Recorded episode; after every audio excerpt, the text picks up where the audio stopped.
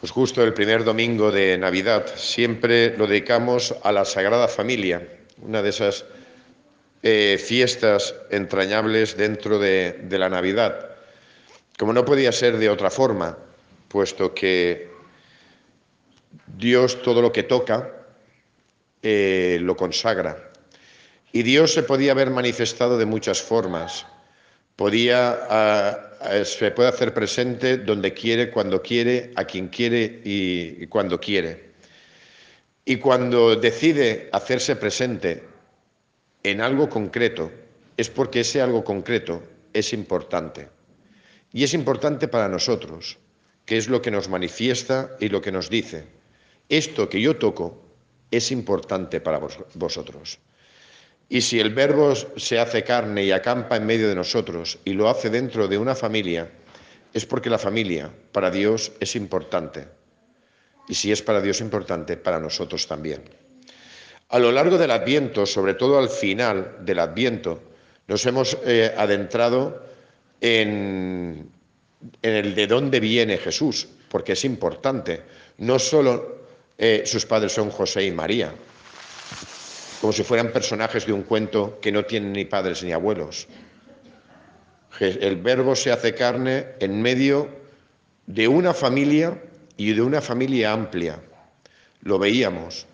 José, que desciende de la tribu de Judá y descendiente de David, con toda su genealogía que vimos en el Adviento, y también María, dentro de la tribu de Leví, de la tribu de donde salían los sacerdotes que daban culto a Dios en el templo. Por lo tanto, ese que nace, Jesús, nace dentro de una familia, nace dentro de una tribu y nace dentro de un pueblo. Porque Dios se hace presente en la historia, en toda la historia, no en un momento concreto. Y esto es importante. Lo veíamos también. Jesús nace cuando tenía que nacer donde tenía que nacer y tenía que nacer de quien nació, recogiendo toda la tradición, recogiendo todo lo anterior. La familia es importantísima. Dios se manifiesta en la humildad y en la pequeñez de un bebé y un bebé que necesita de todo, como todos hemos necesitado de todo cuando hemos nacido y de la misma manera que vuestros hijos y nietos han nacido necesitándolo todo. Jesús, cuando tenía hambre, no iba, tocaba una piedra y la convertía en pan y se la comía. Se encontró una familia que si eh, Jesús tenía que comer, el padre tenía que trabajar y la madre también. Igual en nosotros, con las mismas dificultades, las mismas limitaciones y la misma fragilidad pero nació dentro de una familia y toda esa fragilidad eh, se vivió dentro de, una familia porque es la familia la que te ayuda a construirte como persona porque es en ella donde nosotros nos construimos y llegamos a ser lo que somos, eh, lo que somos gracias a nuestra familia. En la segunda lectura, que San Pablo habla, habla de una forma amplia de la familia de Dios, que es la comunidad cristiana, pero también se puede extrapolar a la familia carnal, a la familia humana. Es la familia donde aprendemos lo básico y fundamental para poder eh, llevar nuestra vida a la plenitud. Primero, que tenemos unas raíces y lo que nos hace y lo que nos instala en este mundo es, son nuestras raíces. Mi padre, mi madre, los apellidos que yo llevo, la familia, donde he nacido, la cultura, todo eso, las costumbres, todo eso lo recibimos en, la familia y nos ayuda, ayuda a situarnos en el presente y en la sociedad. Pero también recibimos lo básico y fundamental para ser personas en plenitud. Es allí donde aprendemos lo que es básico para de verdad ser persona. La compasión, la bondad, la humildad, la, mansedumbre, la paciencia, los grandes valores los vamos aprendiendo o deberíamos de aprenderlos dentro de nuestra familia. Algo que nos hace grandes es experimentar también desde muy pequeñitos el perdón, el reconocer nuestra debilidad y fragilidad humana y el sentirnos perdonados, es decir, amados incondicionalmente. Y eso lo, lo, vivimos dentro de la familia, sobre todo y ante todo. Porque las primeras experiencias de perdón que tenemos es dentro de la familia. ¿Cuántas veces os han perdonado vuestros padres? ¿Ninguna? A mí, Aisina. Si yo os contara, que no lo voy a hacer, pero si yo os contara, así, así. Y las primeras y más hermosas experiencias de perdón, de experimentar mi fragilidad y debilidad humana, el que me equivoco y que no soy perfecto, y que a pesar de eso hay alguien que incondicionalmente me quiere porque me perdona y me acepta tal como soy, eso que es fundante para la persona, esa experiencia, la primera la he tenido de mis padres, en mi familia. Y sigue la evolución. ¿Cuántas veces habéis perdonado a vuestros hijos? Así, así. Y eso es fundamental para poder crecer y para poder ser perdón, persona. Dentro de la familia, y sigue San Pablo, dentro de la familia experimentamos también algo muy grande, que es el agradecimiento. La vida y lo que recibimos como don y como regalo. Y por ello uno es agradecido. Por eso desde muy pequeñitos se debería de educar a los hijos en el agradecimiento. Esto te lo doy no porque, porque te lo mereces, sino porque te quiero, que no es lo mismo. Porque si no el otro va recibiendo regalos porque se lo merece. Y yo quiero esto porque lo merezco. Y tú me das y tú tienes la obligación de hacer esto, esto y esto y de darme esto, esto y esto porque yo me lo merezco. Es el espíritu de L'Oreal, porque yo lo valgo. Y llega la Navidad y se me hacen regalos porque yo lo valgo. Y no agradezco nada, sino que tú tienes la obligación de hacerme regalos. En el agradecimiento, eso debe de ser educado eh, el, niño dentro de la familia. Acostumbrar a los niños a dar gracias. Yo a veces cuando confieso a los niños, yo les pregunto, pero vosotros cuando os ponen el plato de comida en la mesa, ¿alguna vez decís gracias? No. Claro, porque yo lo valgo, porque yo lo merezco y porque yo soy el magnífico y los demás tienen obligaciones conmigo. Hay que educar en el agradecimiento y ayudarles a los niños a decir muchísimas veces a lo largo del día, a lo largo del día, gracias, para que descubran que todo en la vida es un don y un regalo, que no lo recibimos porque lo merezcamos, sino porque somos amados. Y el amado, el amor es gratuito. Eso es lo que dentro de la familia uno va aprendiendo. Y luego en medio de la sociedad también es portador de perdón, también es portador de misericordia y también es portador de agradecimiento en el entorno. Desde la familia se construye la sociedad. Hoy también, y es desde ahí, desde el agradecimiento y desde el que reconoces que dentro de la familia recibes todo lo básico y fundamental para poder llevar la vida a la plenitud y poder crecer, también dentro de la familia recibimos toda una tradición de sabiduría, todo lo vivido por nuestros padres, por nuestros abuelos, y que eso fue lo que recogió Jesús. Jesús recogió toda la tradición de su pueblo y que fue transmitida por José y por María. Eso también nosotros lo recibimos de la familia.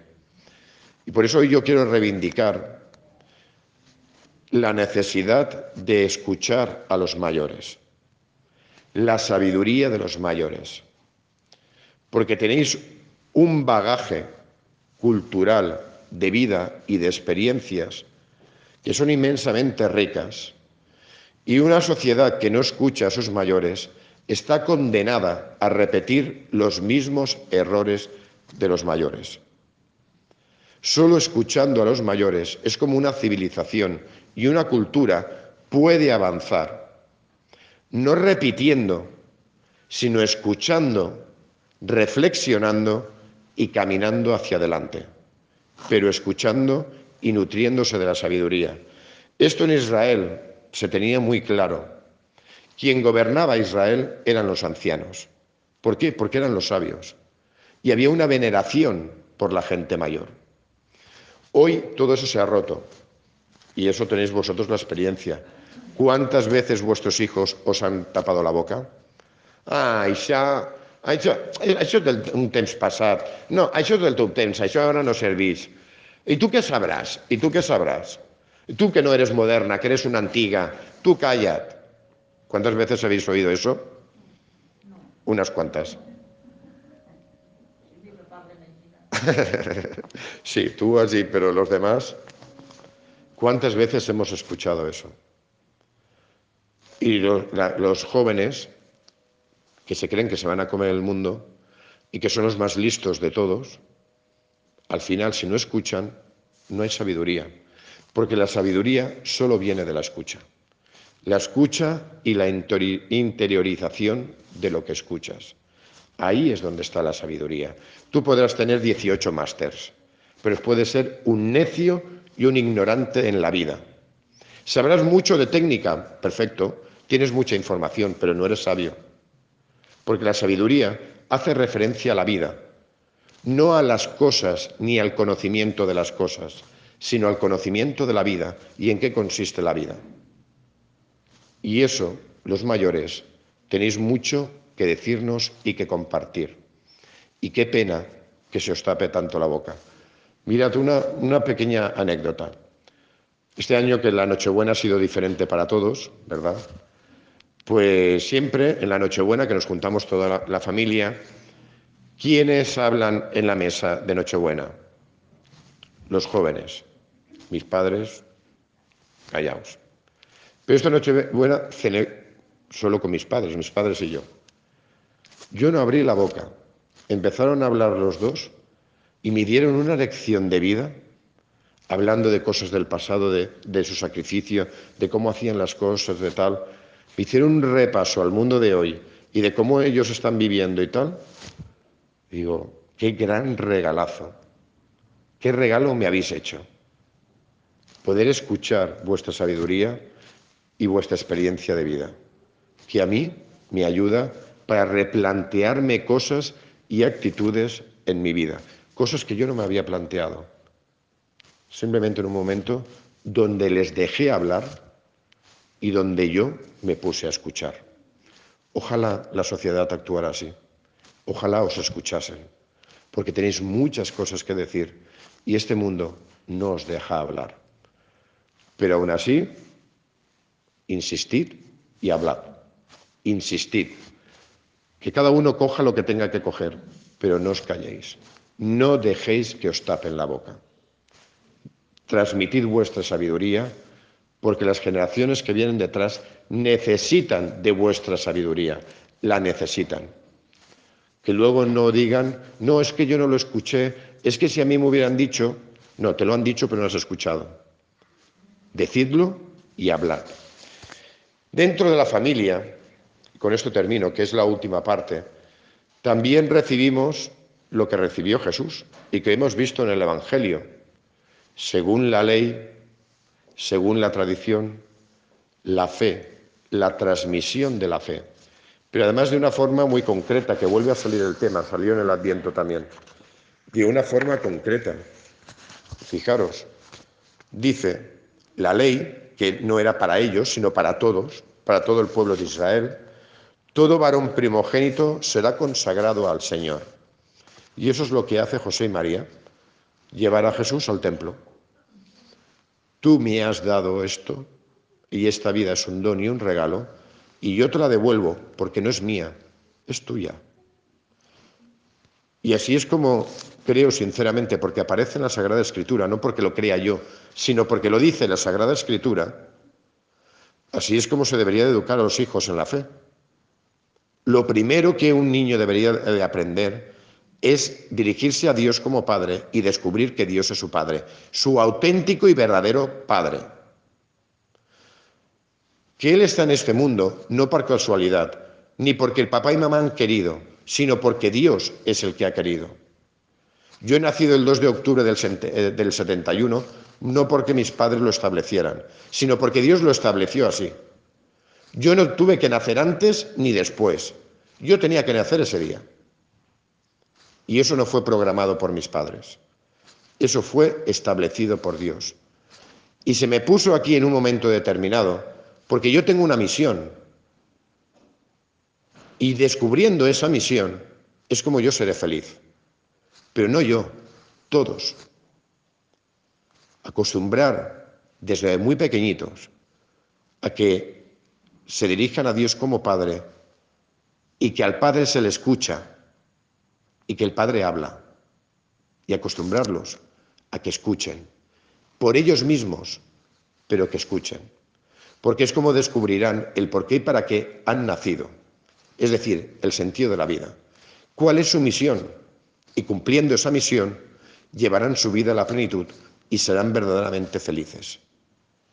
José y María no se salieron del esquema ni un milímetro. Sabían muy bien lo que tenían que hacer con Jesús un gran misterio, porque ella había concebido sin intervención de varón.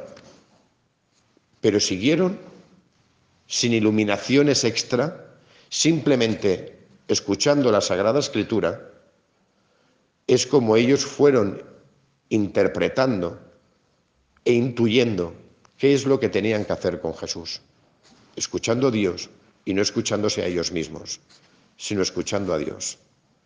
Esto es importante, muy importante, porque ahí es donde nos jugamos la felicidad. Muchos de los hijos no siguen, ¿por qué? Porque no han descubierto a Dios como Padre. Porque Dios simplemente se la da madrina de Cenicienta al que le pides cosas cuando te hace falta. Dios es Padre y habla. Y por encima de todo, lo más importante, y eso es vuestra experiencia como padres, vuestros hijos, ¿cómo os gustaría que se acercaran a vosotros? a escucharos o a poner la mano cuando le hace falta dinero? ¿Qué preferís? Que os escuchen. ¿Y Dios qué? ¿Es diferente? ¿Cómo sentís cuando vuestros hijos lo único que hacen es pediros cosas? ¿Es vuestra función como padres solo dar cosas? ¿O tenéis algo más que dar? Pues con Dios igual. Primero, hay que enseñar a escuchar, porque escuchando es como adquieres sabiduría y con la sabiduría sabes orientar tu vida y sabes vivir tu vida bien vivida por medio de la escucha. Pues hoy damos gracias a Dios por nuestras familias, que serán mejores o peores, da igual, pero son nuestras familias. Y yo creo que para todos nuestra familia es algo sagrado, que para nosotros es lo más importante y que somos lo que somos gracias a nuestra familia. Yo soy lo que soy gracias a los aciertos de mis padres y gracias a los errores de mis padres, porque los aciertos y los errores me han construido como persona. Por eso yo doy gracias por los aciertos y los errores de mis padres, porque soy lo que soy gracias a ellos.